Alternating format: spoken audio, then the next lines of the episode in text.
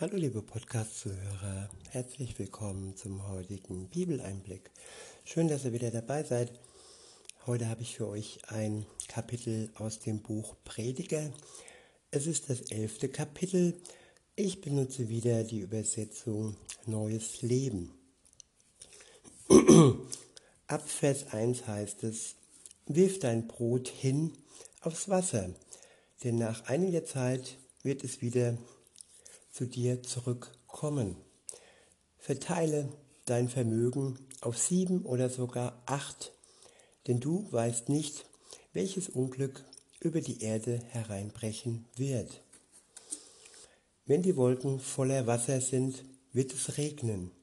Wohin ein Baum auch fällt, nach Norden oder Süden, er bleibt da liegen, wo er hingefallen ist. Was mir zu dem letzten Vers einfällt, ein Baum wird geschlagen und da, wo er hinfällt, da bleibt er liegen. Und ich kann im Moment eine, bei vielen Menschen eine große Unruhe sehen, wo es sie denn hin verschlagen soll und äh, in welches Land und äh, viele überlegen auszuwandern und woanders hinzugehen.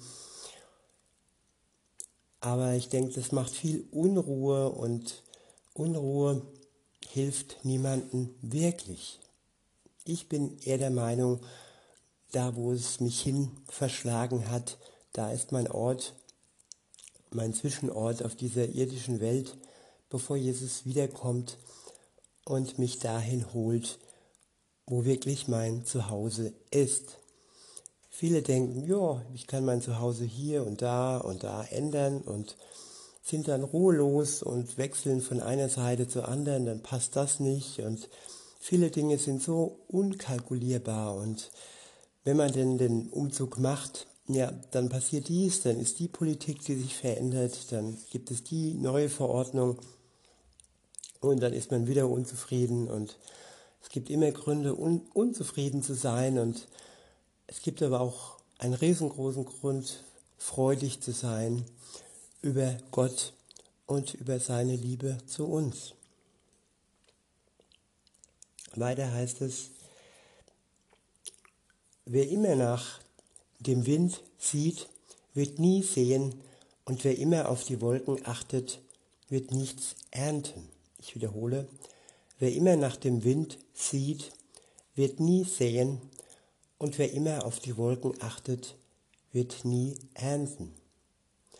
Der Wind ist das, was ja die Aufmerksamkeit erregt, aber der Wind ist auch das, was zerstreut und was ähm, das Bodenständige ähm, ja, in die Ferne bläst, sag ich mal. Und die Wolken, sie ziehen ihren Weg, aber die Wolken sind ja am Himmel und wir, wir sind hier. Und der Mensch ist an sich schon bodenständig. Er ist, ja, er braucht eine Heimat.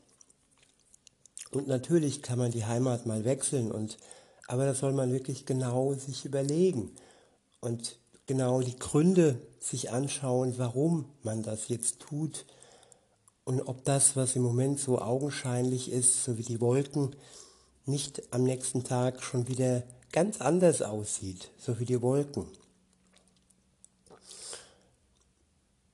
Weiter heißt es, du weißt nicht, welche Richtung der Wind einschlagen wird. Auch kannst du dir nicht erklären, wie der Körper eines Kindes im Leib der Mutter entsteht. Ebenso verstehst du das Tun Gottes nicht, der alles bewirkt. Sehe morgens deine Saat aus und leg auch abends deine Hände nicht in den Schoß, denn du kannst nicht wissen, welches von beiden gedeiht oder sogar beides gelingt. Es ist immer wichtig zu wissen, was zu tun ist und Zerstreuung, Grübeln, Jammern hilft nicht. Das Tun und das ähm, ja, das Essentielle, das Wichtige in dem Moment, das kann uns Gott zeigen. Gott kann uns zeigen, was dran ist in unserem Leben. Und er kann uns wirklich auch Sicherheit geben. Sicherheit da, wo wir unsicher sind und wo wir uns wie ein Fähnchen im Wind ja, hin und her blasen lassen oder wo wir uns von den Wolken zerstreuen lassen. Weiter heißt es, der nächste Abschnitt ist überschrieben mit Rat für alt und jung. Ab Vers 7 steht, wie herrlich ist das Licht und wie wohltuend ist es für die Augen, die Sonne zu sehen.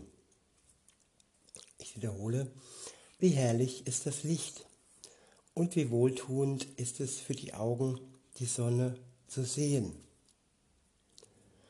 Wenn ein Mensch viele Jahre lebt, so soll er sich über jeden einzelnen Tag seines Lebens freuen, aber dennoch nicht vergessen, dass noch viele dunkle Tage kommen werden.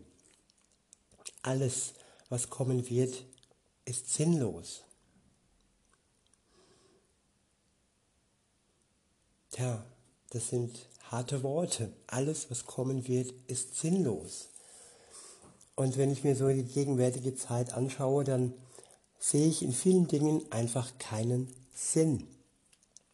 Und wenn man das erkennt, wenn man in den Dingen, in den Wolken, in dem Wind nicht so viel Sinn hineinlegt und es nicht zu schwer nimmt und nicht zu, zu wichtig nimmt, sondern wirklich ein, ein Augenmerk auf jeden einzelnen Tag äh, hat, dass sein Leben auch Freude bringt und dass das Sinnlose uns nicht äh, ablenken darf, sonst verlieren wir uns in dem, was uns keinen Sinn bringt. Trotzdem sollen wir wissen, dass die dunklen Tage noch nicht zu Ende sind dass sie so lange noch nicht zu Ende sind, bis Jesus wiederkommt. Und wir sollen das Licht im Wort Gottes, das Licht im Gebet in seiner Nähe nicht aus den Augen lassen. Sie tun, das Licht tut den Augen gut.